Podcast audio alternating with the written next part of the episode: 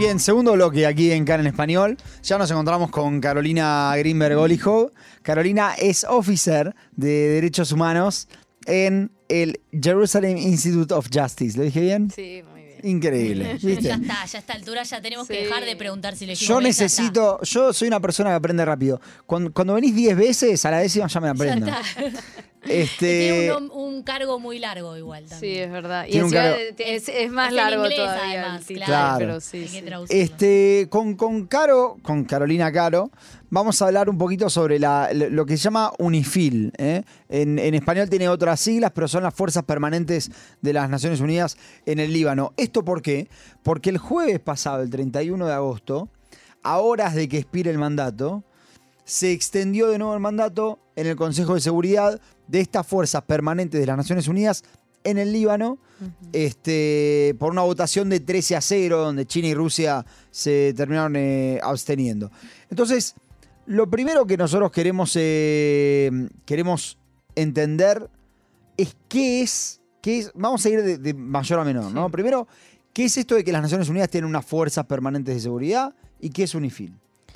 Eh, ok, entonces, bueno, Unifil en castellano, que lo busqué porque vieron que siempre traigo en inglés, lo busqué en castellano, Muy bien. Fuerza Bien. Provisional, Provisional de las Naciones Unidas para el Líbano. Claro, no es permanente, es verdad. Es provisional. Verdad, tenés razón. Es Por provisional. eso también se renueva, eh, se tiene que renovar cada año el, el mandato, pero antes de entrar en lo que es UNIFIL, eh, eh, que es esto de las misiones de paz de la ONU, básicamente el Consejo de Seguridad, ¿se acuerdan? Siempre hablamos de los distintos Sí. cuerpos de la ONU, el Consejo de Seguridad es el que tiene más poder dentro de, de la ONU porque es el único que puede hacer decisiones vinculantes. Igualmente el establecimiento de estas misiones se hace bajo otro capítulo, o sea, no es que son vinculantes, pero, eh, o sea, es- se hace bajo el capítulo 6 del, eh, char- de la UN eh, Charter y De la Carta de Naciones de la Unidas. Carta de Naciones Unidas. Y Yo hay le pongo subtítulos. Sí, gracias. Eh, entonces, son misiones de paz que están, o sea, ok, son como un grupo de soldados, por decirlo de una forma, que vienen... Tropas. Sí, de tropas, gracias, que eh, de distintos países. Eh, o sea, en este caso, eh, no me acuerdo, creo que hay solda hay tropas de España, hay también de, eh, no me Sí, acuerdo qué otros, de Francia. Italia, vimos que tenía muchos, muchas tropas, Sí. mandaban. Pues bueno, hay varios países también de América Latina. Indonesia mandó Sí. también mucho. Eh, entonces, básicamente, para lo que trabajan estas misiones es para mantener la paz y la seguridad en una zona de eh, donde hubo hay conflicto o tensiones. Eh, en este caso es en, el, en lo que sería la línea azul. Blue line, sí, la Sí, línea la azul. línea azul, pero contá, Contá qué que es. es. Claro. Bueno, espera, antes de esto hay Claro. tres condiciones para que se haga, eh, para que se lleve, a- o sea, se cree esta de- misión de paz.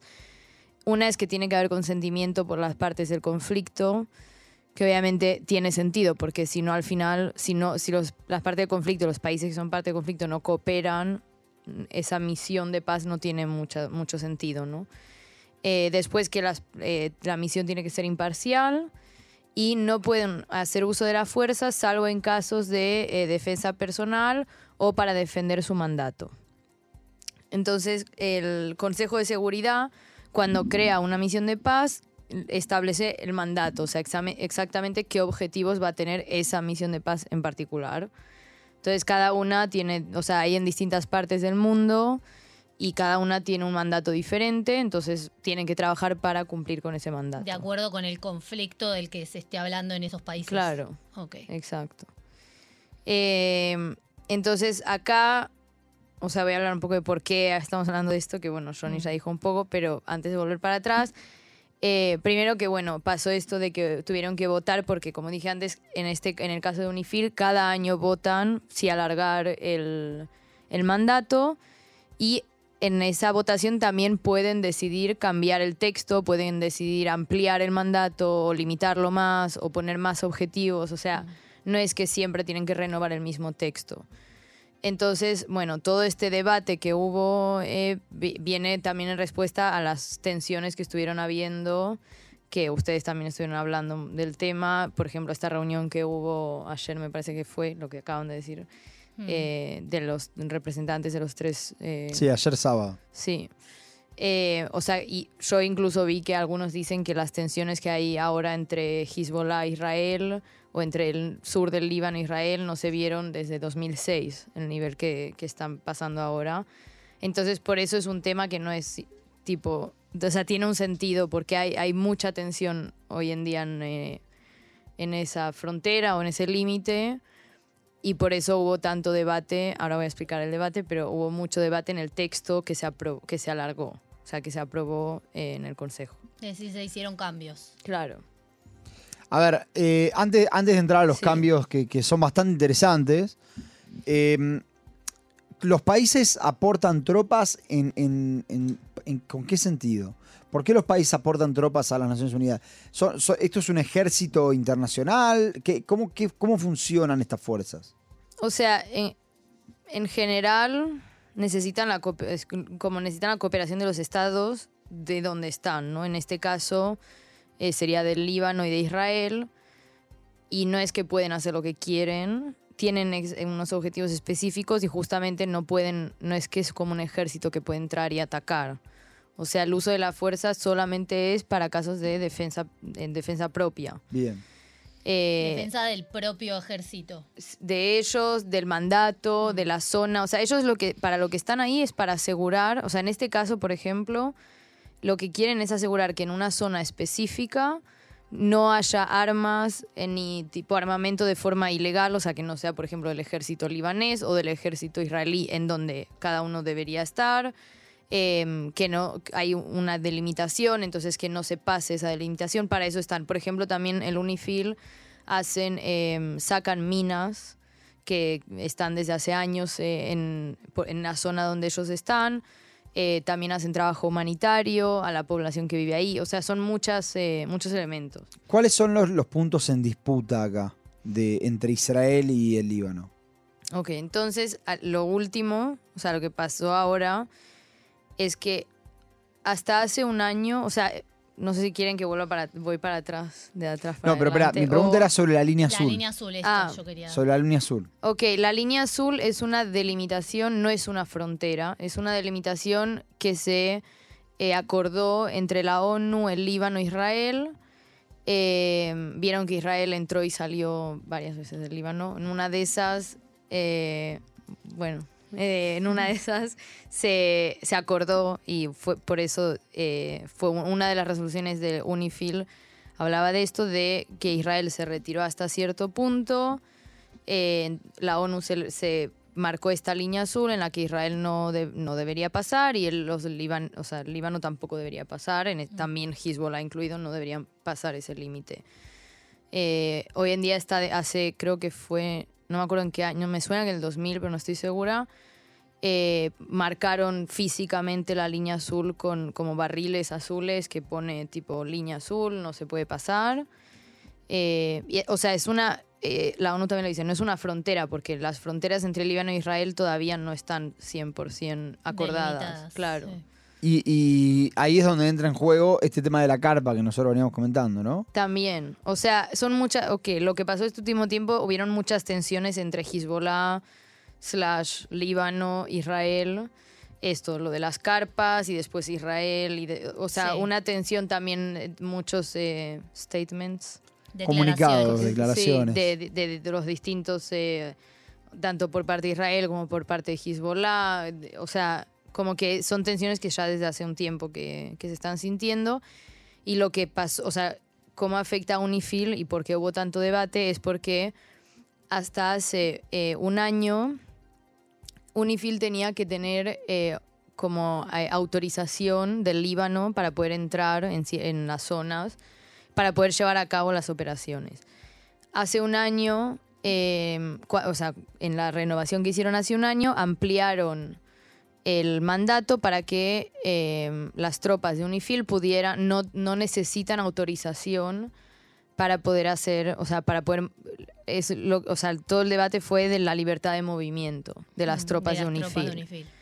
Y entonces, ¿qué pasa? Que Israel es- quería que, la, que UNIFIL tuviera más, que las tropas de UNIFIL tuvieran más libertad de movimiento, porque al final, ¿para qué sirve? Para que no haya, o sea, para tranquilizar o calmar la situación de tensión que hay entre eh, Hezbollah e Israel, para que puedan controlar, porque o sea, obviamente Hezbollah eh, como grupo terrorista tiene un montón de actividad eh, que no cumple con ninguna de las resoluciones de la ONU, o sea, están en con- constante breach Violación. de, de- de las, de las resoluciones y de las normativas. Entonces, por eso a Israel y a muchos otros países les interesaba que, que se le proporcione más libertad de movimiento a las tropas y que no dependa de la autorización de, del Líbano. Y el Líbano de- dice, pero no, o sea, esto es como que afecta a la soberanía del Líbano, ¿no? Que unas tropas que no son, del, no son el ejército libanés puedan hacer las operaciones eh, sin autorización previa.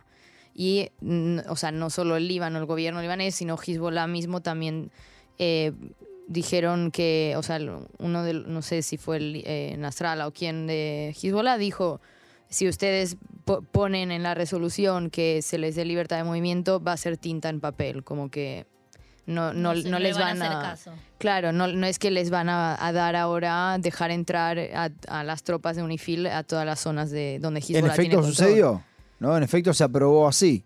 Claro, entonces lo que pasó al final es que se aprobó, eh, se alargó el mandato otro año más y se eh, proporcionándoles la libertad esta de movimiento eh, sin autorización previa de, del Líbano.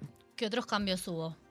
Eh, fue esto Eso. fueron eso fue esto sobre todo el debate fue fue en esto al final o sea el objetivo sigue siendo el mismo no que se mantenga la paz y la seguridad y que no se que no infrinjan sí que no infrinjan las las normativas eh, sobre todo que no haya o sea la idea es que, que sea una zona libre de hostilidades Caro, ¿puede el Líbano retirar su consentimiento para que estén ahí las fuerzas de, de las Naciones Unidas?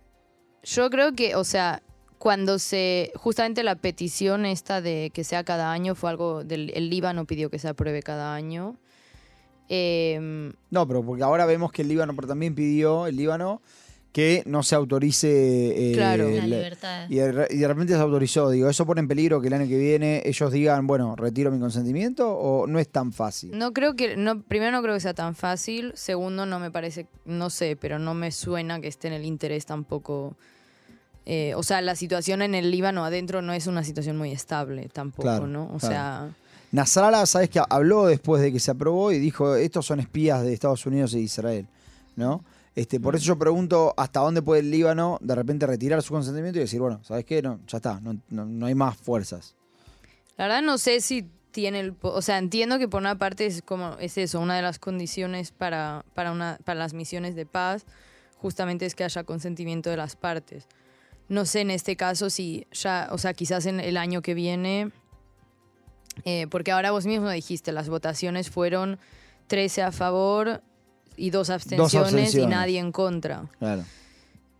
O sea, Los dos que se abstuvieron son dos Son que si votaban en contra había problema. claro, además, bueno. Se exacto, ¿se acuerdan que hablamos de esto de los cinco miembros permanentes del Consejo de ¿Querés Seguridad? contar- ¿Querés contarlo para, Sí, bueno, para refrescar dale. la información? Eh, o sea, el Consejo de Seguridad está formado por, no me acuerdo cuánto, creo que eran 17 eh, estados, puede ser, o 18, más o menos. Y hay cinco de esos que son permanentes, que significa que siempre van a ser miembros del Consejo de Seguridad, que son Estados Unidos, China, Francia, Rusia y Gran Bretaña. En este caso, los que se abstuvieron fueron eh, China, China y y Rusia. China y Rusia. Exacto. Que si votaban en contra y el voto era vinculante, porque recordemos que en contra no implica vinculante, ¿no? Si votaban en contra y era vinculante, eh, la, la resolución se puede vetar. Claro, pero en este caso, bueno, entiendo que se abstuvieron, porque no es que están en contra de que exista UNIFIL. Te hago una pregunta, si querés, no sé si la última, no sé cómo estamos de tiempo. Eh, le- las fuerzas de UNIFIL son reci- tipo reciben agresiones por parte de la población local, Eh, están ahí pacíficamente, son aceptadas por la población local. ¿Cómo, cómo es que se ve para la población local particularmente la presencia de estas fuerzas? Porque no son fuerzas libanesas. No. O sea, por desgracia, a lo largo de todos estos años, o sea, UNIFIL existe desde el set- 1978. Eh, Y, eh, y desde que se creó hasta hoy en día hubieron muchos, muchas personas que eh, parte de UNIFIL, o sea, tipo de las tropas, que eh, murieron tanto eh, por temas de, o sea, cuando hubo conflicto entre Hezbollah e Israel, entre el Líbano e Israel. eh, y, o sea, hay veces donde Hezbollah admitió que, que sí que eh, fuera, fue responsabilidad de Hezbollah, otras veces parece ser que fueron accidentes. Entonces, no, o sea, no es como que la gente está en contra, yo creo que la gente acepta la presencia, o sea, los civiles, ¿no? Hezbollah está... No, no, Hezbollah hablo de los contra. civiles porque Claro. es otra situación. Me parece que no, o sea, es algo como que aceptan que, que, bueno, que su presencia también está ahí para, o sea, al final, teóricamente, a nosotros, a todo el mundo nos tendría que favorecer la presencia de estas misiones, ¿no? Porque nos, nos proporcionan seguridad, eh, como que al menos hay alguien ahí presente que quiere evitar que haya hostilidades, entonces no me parece que sea que la gente lo rechace. Caro, vos antes mencionaste que había eh, organismos como estos en otras partes del mundo. ¿En qué otras partes del mundo, así como para que tengamos una idea, en qué otros conflictos eh, hay de este tipo de organismos? La verdad que, tipo, en Israel mismo, o sea, ahí también en el, hay como una frontera con, no sé, frontera establecida, pero como el límite con Siria. Mm. Hay otra misión. Hay una misión que también es para Medio Oriente.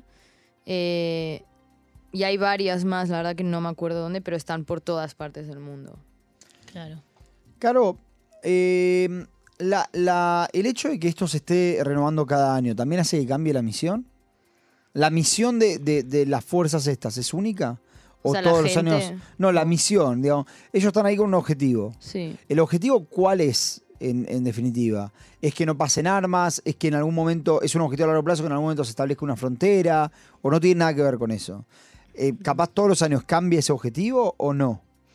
O sea, el, el objetivo principal es asegurar paz y seguridad en la zona, que no eh, se escale a hostilidades, que no haya armamento ilegal en la zona. En este caso también eh, era, eh, el mandato es ayudar, asistir al gobierno libanés a recuperar la autoridad en la zona donde ya no la tiene, que en este caso es justamente toda la parte de- del sur donde está Hezbollah. Eh, no se mete en el tema de la frontera, por eso dicen tan claro que la línea azul no es una frontera, sino que es una delimitación acordada, Eh, pero sí que puede, por ejemplo, en este mandato también hay esta zona eh, donde está, que no me acuerdo cómo se llama ahora, seguro ustedes se acuerdan, que es esta zona que está mitad en el Líbano y mitad en Israel. ¿No? Esperen. La aldea. Sí. Sí, no me acuerdo ahora el nombre, pero sí, sí, sí. sí. Gallar o algo sí, Que Gallar, es ¿no? una, una de las de los puntos de conflicto, Sí. digamos, entre los dos. Entonces, por ejemplo, ahí en este mandato pusieron que eh, llaman a Israel a retirarse de... de- o sea, este- esta aldea está dividida, está la mitad en el territorio libanés, la mitad en territorio israelí, y, y es como en esta delimitación de la línea azul, y en este mandato se le dijo a Israel que, retira- que se retirara de esa zona. O sea, obviamente tienen que ir adaptándose a lo que esté pasando en ese momento. Por ejemplo, como lo dije antes que el año anterior y este año, cada vez más les están dando más libertad de movimiento a las tropas. Entonces, o sea, el objetivo siempre en general va a ser el mismo, la paz y la seguridad. El, Los la- medios van a ir cambiando. Ahora, ¿las tropas van de forma voluntaria o cómo las seleccionan? Las Claro, los de- países eh, dan, o sea, dan las tropas como eh, ellos ofrecen y cambian cada año también. Hmm, Y también cambian según el conflicto, me imagino. Porque por ahí hay países que forman parte de las tropas que tienen su propio conflicto y pueden participar en... Claro, Tipo, no en un sé. Mira, por ejemplo, no. sí, eh, eh, por ejemplo, eso que lo hablábamos antes de entrar, que la, creo que fue la primera misión, que en el 78, una de las tropas que había era iraní. Hmm. Hoy en día es, me parece impensable que una tropa iraní una esté, tropa iraní esté ahí. de forma imparcial. Pero nos muestra lo que era el mundo en el 78. Claro. Sí. Bien. Caro, gracias.